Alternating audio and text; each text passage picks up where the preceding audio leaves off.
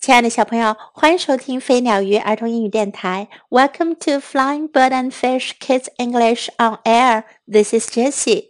今天 Jessie 老师要为你讲的故事是亨利和玛姬一大家子的第三个故事，The Best Family，最好的家人。Henry's relatives were fun. 亨利的亲戚们很有意思。They danced. 他们跳舞。they sang，他们唱歌。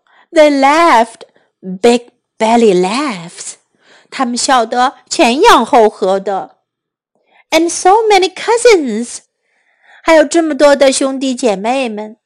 Cousin Jeff, Cousin Joe, Cousin Steph, Cousin Kate, and on and on and on. Jeff 堂哥，Joe 表弟，Steph 堂哥，Kate 表妹。 还有很多很多。But Annie was still the best cousin。不过呢，安妮还是最好的那个。She and Henry and Mudge played frisbee with some aunts and uncles and grandpas and grandmas。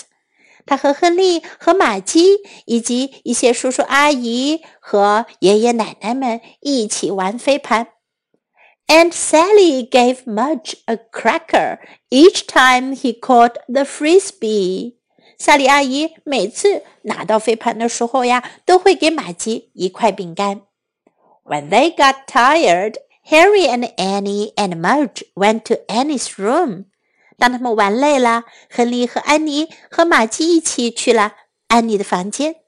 Annie showed Henry her collections of lace hankies and china teacups.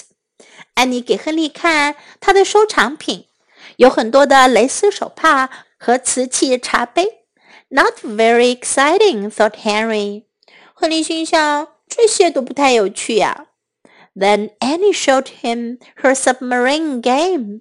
然后安妮给他看她的潜水艇游戏。Wow, said Henry. 亨利叫了起来：“哇，真棒！”He and Annie played submarines while Mudge slept on the canopy bed. 他和安妮玩起了潜水艇，而玛姬呢，则躺到床上睡觉去了。Annie thought Mudge looked cute on her pink frilly bed. 安妮觉得玛姬躺在她那粉红的、有很多皱褶布盖着的床上啊，显得真是太可爱了。After Mudge's nap, they all went back to the reunion. 麦基睡完觉之后呀，他们都回到了聚会的现场。They played more games and had more fun and climbed more trees. 他们玩了更多的游戏，寻了更多的乐子，爬了更多的树。Then at the end of the day, it was time to say goodbye. 然后到了一天结束的时候，该说再见了。Henry shook a million hands and got a million hugs. hugs。亨利亚跟别人，亨利亚去握了很多很多次手，得到了很多很多的拥抱。And everyone said, "What a fine dog you have, Henry!" 所有的人都说，亨利，你的狗多好呀。Henry was proud. 亨利很自豪。cousins and aunts and uncles and grandpas and grandmas were great to have. 有这些堂表兄弟姐妹，有叔叔阿姨、爷爷奶奶们，真是太好了。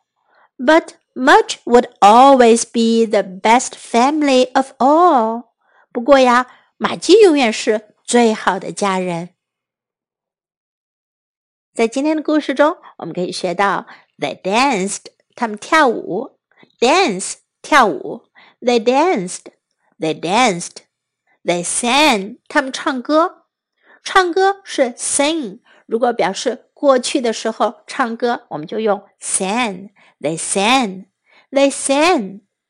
Cousin 这个词的意思很丰富，它可以表达我们中文中的堂兄弟姐妹或者表兄弟姐妹。比如说。堂兄、堂弟、堂姐、堂妹、表兄、表弟、表姐、表妹，在英文中只用这一个词 cousin，是不是很简单啊？cousin，cousin，aunt，也是一个相对于中文来说很简洁的词，在我们中文中，我们会叫阿姨、姑姑、婶婶、舅母等等等等。但在英文中只用这一个词 aunt aunt uncle 也是一样。在汉语当中，我们会说叔叔或者伯伯、舅舅或者姑父、姨父等等等等。但是在英文中只用说 uncle，uncle。Uncle，不用去分清究竟该怎么称呼，好像英文在这方面更简单呢。Grandpa，爷爷或者是外公。Grandpa，Grandpa，Grandma，奶奶或者外婆。Grandma，Grandma，Grandma。At the end of the day，一天结束的时候。At the end of the day。at the end of the day. It was time to say goodbye. 该说再见了。It was time to say goodbye. It was time to say goodbye. Now let's listen to the story once again. The Best Family. Henry's relatives were fun. They danced, they sang, they laughed big belly laughs and so many cousins. Cousin Jeff, Cousin Joe, Cousin Steph, Cousin Kate, and on and on and on. But Annie was still the best cousin. She and Henry and Mudge played frisbee with some aunts and uncles and grandpas and grandmas. Aunt Sally gave Mudge a cracker each time he caught the frisbee. When they got tired, Henry and Annie and Mudge went to Annie's room. Annie showed Henry her collections of lace hankies and china teacups.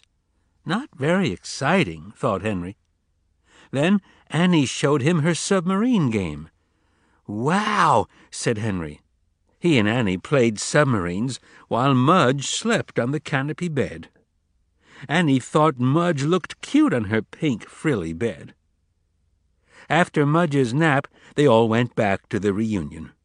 They played more games and had more fun and climbed more trees. Then, at the end of the day, it was time to say goodbye. Henry shook a million hands and got a million hugs. And everyone said, What a fine dog you have, Henry. Henry was proud. Cousins and aunts and uncles and grandpas and grandmas were great to have. But Mudge would always be the best family of all. Time to say goodbye.